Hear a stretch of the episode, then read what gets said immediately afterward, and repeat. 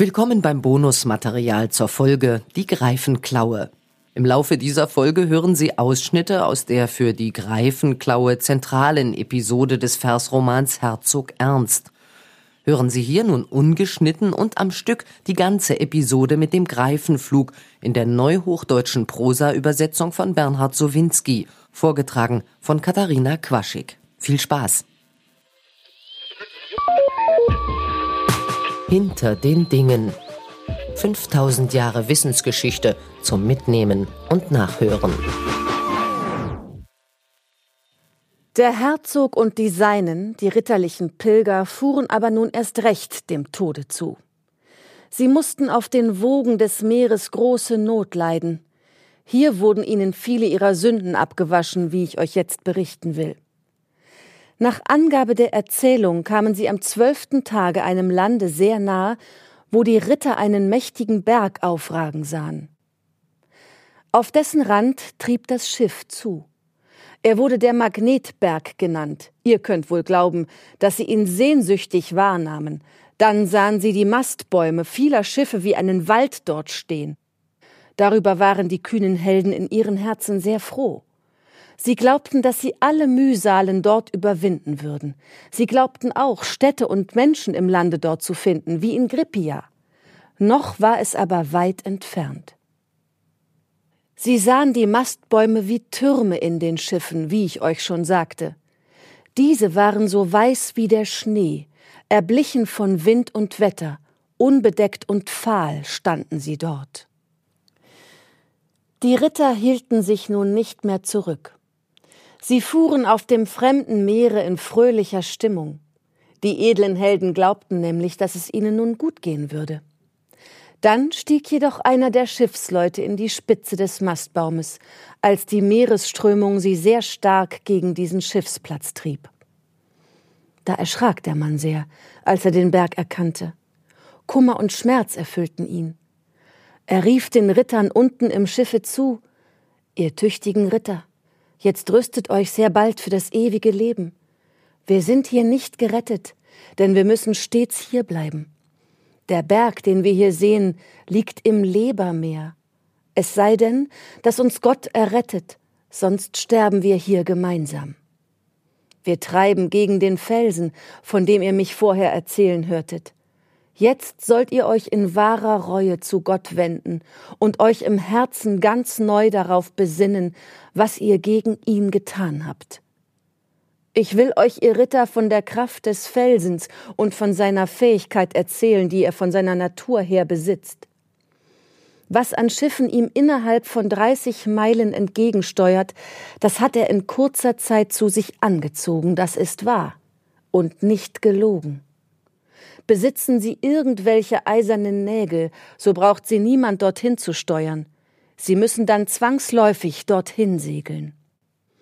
Dort, wo wir die Schiffe vor dem dunklen Berge stehen sehen, dort, am Rande des Felsens, dort müssen wir sterben und aus Hunger verderben. Das können wir nicht ändern. Ebenso ist es allen ergangen, die jemals hierher gesegelt sind. Bittet nun Gott, dass er uns helfe und uns gnädig sei. Wir sind jetzt nahe am Felsen. Als der Herzog das vernommen hatte, da sagte der berühmte Fürst noch besonders zu den Rittern Meine lieben Kampfgefährten, nun sollt ihr ganz innig den Herrgott anflehen, dass er uns gnädig in seinem Reiche empfangen möge. Wir werden an diesem Felsen zugrunde gehen. Nun lobet Gott gemeinsam mit dem Herzen und mit dem Munde. Uns ist es gut ergangen, wenn wir auf diesem fremden Meere sterben sollen. Denn wir sind dann aufgenommen bei Gott in seinem Reich für alle Zeit. Nun freut euch alle, dass wir ihm so nahe gekommen sind. Als sie das gehört hatten, bedachten sie es in ihrem Herzen.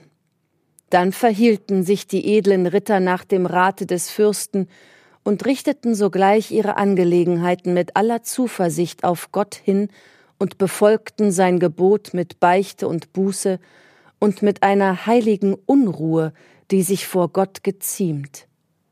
Auf diese Weise bereiteten sie sich gut vor. Nachdem die heimatlosen Männer ihre Gebete verrichtet und ihre Angelegenheiten geordnet hatten, erscholl ihre jammervolle Klage, die sie zu Gott erhoben. Sie flehten ihren Schöpfer an, dass er ihnen die Seele bewahren möge. Inzwischen waren die Helden dem Felsen so nahe gekommen, dass sie deutlich die Schiffe mit den hohen Mastbäumen sehen konnten. Der Felsen zog die Helden so schnell an sich heran, seine Kraft führte das Schiff mit solcher Macht dorthin, dass diesem Schiffe alle anderen weichen mussten. Es kam so gewaltig dort zum Felsen gefahren, dass alle Schiffe aneinander prallten. Die Mastbäume, die dabei ins Schwanken kamen, stießen oftmals gegeneinander. Diese Stöße waren so stark, dass manches Schiff dort zerbarst. Auf diese Weise waren schon viele Gäste empfangen worden, die später dort zugrunde gegangen waren und niemals mehr zurückkehrten. Man kann das für ein Wunder halten, dass die Ritter nicht von den Mastbäumen erschlagen wurden, die von anderen Schiffen mit Gewalt auf ihr Schiff fielen und alt und faul waren. Als sie niederstürzten, konnte nichts standhalten, was irgendwie in der Nähe des Schiffes war. Dass dieses Schiff dabei bewahrt wurde, das war ein großes Wunder. Es stürzte nämlich sonst alles einzeln ins Meer. Nun musste der Herzog mit seinem Heere große Not erleiden, als sie den schrecklichen Tod so dicht vor sich sahen. Jedoch die kühnen Männer gelangten lebendig bis zum Felsen. Gottes Hilfe wurde also an ihnen offenbar. Als das Schiff zur Ruhe kam, handelten die Ritter, wie es Menschen tun, die lange auf einer Stelle festgelegen hatten und nun gerne an Land möchten. Die stattlichen Ritter sprangen sogleich vom Schiffe ab und machten sich einzeln daran, die Seltsamkeiten in den vielen Schiffen zu sehen. Diese standen so dicht wie ein Wald auf dem Meere um den Berg herum. Weder früher noch später erblickte jemand einen solchen Reichtum, wie ihn unsere Ritter in diesen Schiffen wahrnahmen, so dass es ihr Sinn lange Zeit nicht zu fassen verstand. Sie sahen den größten Besitz, den jemand auf der Erde haben mochte. Es hat wohl nie einen solch klugen Menschen gegeben, der ihn jemals zu zählen oder ganz zu erfassen verstand. Silber, Gold und Edelsteine, Purpur, Samt und leuchtende Seide lagen dort in vielen Arten, dass es niemand zählen konnte. Als sie die Seltenheiten genau betrachtet hatten, gingen sie weiter. Der Herzog und seine Ritter erstiegen den Berg, um zu sehen, ob sie irgendwo Land erblicken könnten. Keiner von ihnen konnte aber entdecken, wie sie an Land kommen sollten. Darüber waren sie sehr betrübt. Der Berg stand weit im Meere. Hier sollten also die Helden ohne Kampf jämmerlich vor Hunger sterben und zugrunde gehen. Das bekümmerte die Ritter doch. Nun mussten diese berühmten Helden vor diesem Felsen Not leiden. Sie sagten jedoch alle, dass sie es willig erdulden wollten, weil ihnen der Herrgott diese Mühsal nicht erlassen wollte, wie er auch an allen denen gehandelt hatte, die vor ihnen dorthin gekommen waren und auch das Leben verloren hatten. Da diese Not nicht von ihnen wich, wollten sie tapfer im Dienste Gottes den Tod erleiden und dieses große Leid als Buße für ihre Sünden annehmen. Der Herzog und seine Ritter setzten ihr Vertrauen auf den Sohn der Jungfrau. Die Fahrtgenossen lebten nun so lange auf dem Schiffe, dass sie schließlich bei gesundem Leibe mehr als vorher oder nachher leiden mussten, weil ihnen die Verpflegung ausging, die gute Nahrung, die sie aus dem Lande Grippia, wo die Helden sie tapfer und mannhaft erworben hatten, dorthin gebracht hatten. Alle von ihnen, die im Schiffe weilten, starben vor Hunger, so dass niemand von der gesamten Besatzung überlebte, als allein der Herzog und mit ihm sechs Mann. Die anderen schleppte ein Greif einzeln hinweg, nachdem sie gestorben waren. Die Überlebenden hatten sich wie folgt verhalten. Wen der Tod ereilte, den trugen die tüchtigen Helden sehr bald aus dem Schiffe. Die guten Ritter legten ihn oben auf das Deck des Schiffes. Solches ist euch ja schon oft wahr berichtet worden. Die Greifen kamen dorthin geflogen und schleppten ihn zu ihrem Neste. Ebenso wurde zuletzt auch dem Herzog und seinen Männern durch die Greifen hinweggeholfen, wodurch sie gerettet wurden. Die andern dienten den Greifen und ihren Jungen zur Speise. Das hatten sie schon oft ebenso bei vielen Menschen getan, die sie nach ihrer Gewohnheit zu ihrem Neste gebracht hatten. Auf diese Weise gelangten die wackeren Helden, der Herzog und die übrigen Ritter, wieder aufs Festland. Der Fürst litt sehr darunter, wenn er seine Gefährten an Hunger zugrunde gehen und qualvoll sterben sah und ihnen nicht zu helfen wusste. Deshalb musste er immer wieder um sie den größten Kummer leiden, so lange, bis sie der Tod vor seinen Augen hinwegraffte, so dass dem berühmten Helden nur noch sechs Mann übrig blieben. Diese konnten vor Hunger kaum noch leben. Sie hatten nur noch ein halbes Brot, das teilten die Ritter unter sich. Es war beklagenswert genug, denn sie hatten nichts anderes mehr. Darauf ergaben sie sich mit Leib und Seele in die Hand Gottes. Die tapferen Streiter knieten nun in Kreuzesform zum Gebete nieder und flehten inständig unseren Herrn an, dass er ihnen gnädig sein wolle und ihnen aus der großen Not helfen möge, denn sie fürchteten nun den Tod sehr. Nachdem diese bekümmerten Männer ihr Gebet verrichtet hatten, das ihnen später Hilfe brachte, machte der Graf Wetzel folgenden Vorschlag. Ich habe in diesem Augenblick eine List für uns ersonnen, wie wir sie nicht besser brauchen. Wenn wir jemals gerettet werden sollen, dann kann dies gewiss nur so geschehen, dass wir, bevor wir alles aufgeben, suchen und umherspähen, bis wir in den Schiffen eine Reihe von Häuten finden. Dann schlüpfen wir Heimatlosen in unsere gute Rüstung. Wenn man uns dann in die Häute vernäht hat, so fuhr der Graf fort, so werden wir uns sogleich vorn auf das Schiff legen. Dann werden uns dort die Greifen packen und uns hinwegtragen. Wegen der Rüstung, die uns schon oft geschützt hat, können uns die Greifen nicht schaden. Sie wird uns auch dort helfen. Wenn wir dann bemerken, dass die alten Greifen auf Futtersuche sind, so schneiden wir uns dann aus und steigen zur Erde herab. Ist es uns aber anders bestimmt und will Gott nicht, dass wir gerettet werden, so kann es uns lieber sein, dass wir dort tapfer sterben, als dass wir diese Not hier jammervoll erleiden. Darauf meinten alle, Gott habe ihm diesen Gedanken eingegeben. Sogleich liefen sie hin zu den Schiffen. Sie fanden dort eine große Zahl von Meerrinderhäuten. Darüber freuten sich die Ritter in ihrem Herzen sehr. Sie kehrten wieder auf ihr Schiff zurück und waren überglücklich. Eine Haut schnitten sie dann zu Riemen, mit denen sie sich einnähen wollten. Was sie für diese Reise benötigten, wurde in der Nacht vorbereitet. Diese großen Anstrengungen vollbrachten sie im Vertrauen auf Gott, der sie schon vorher oft gerettet hatte. Als alles vorbereitet war, was sie zu dieser Fahrt benötigten, berieten sie untereinander, wer der Erste sein sollte, den man in die Haut einnähte. Da sagte der Graf vernehmlich Das sollen mein Herr und ich sein. Ich werde ihn und mich in zwei Häute vernähen, weil ich mich weder im Leben noch im Tod von ihm scheiden will. Ich will Gefahren und Nöte mit ihm ertragen, wie es ihm auch ergehe.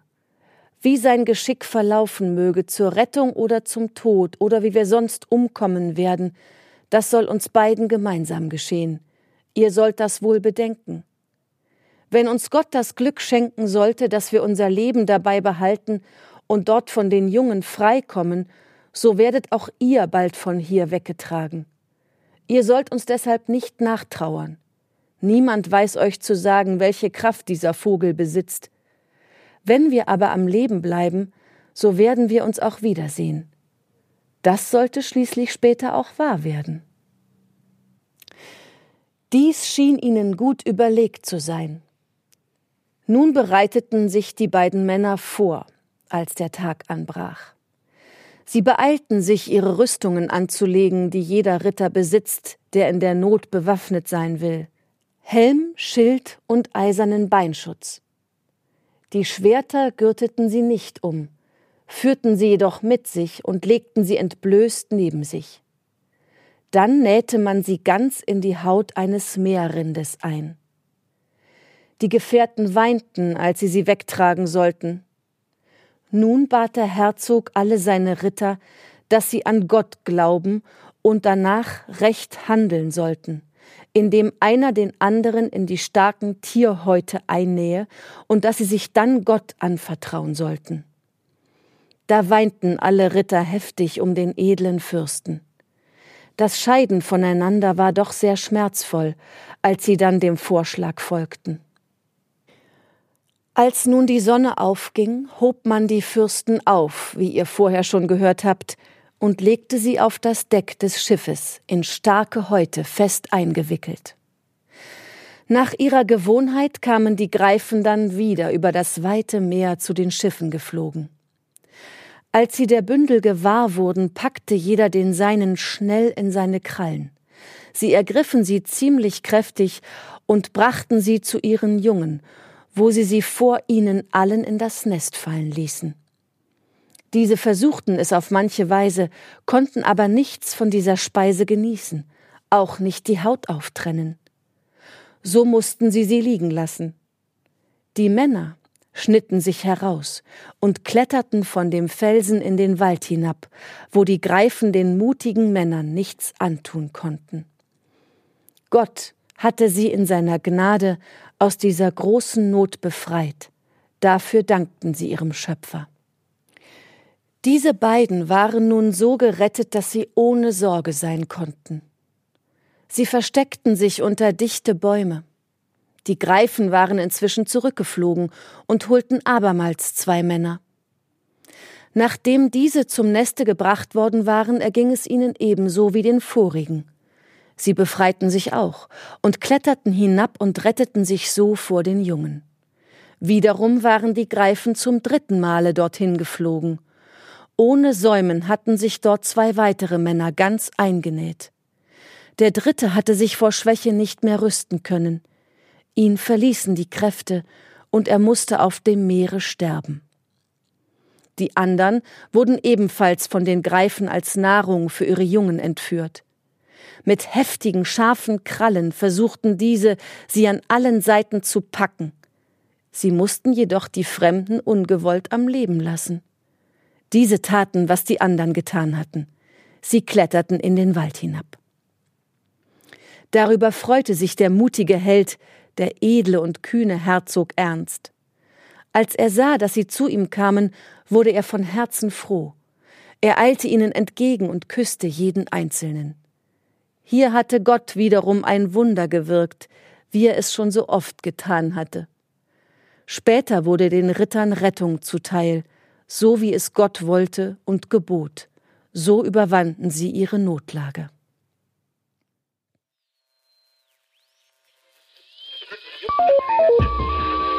Hinter den Dingen. 5000 Jahre Wissensgeschichte zum Mitnehmen und Nachhören.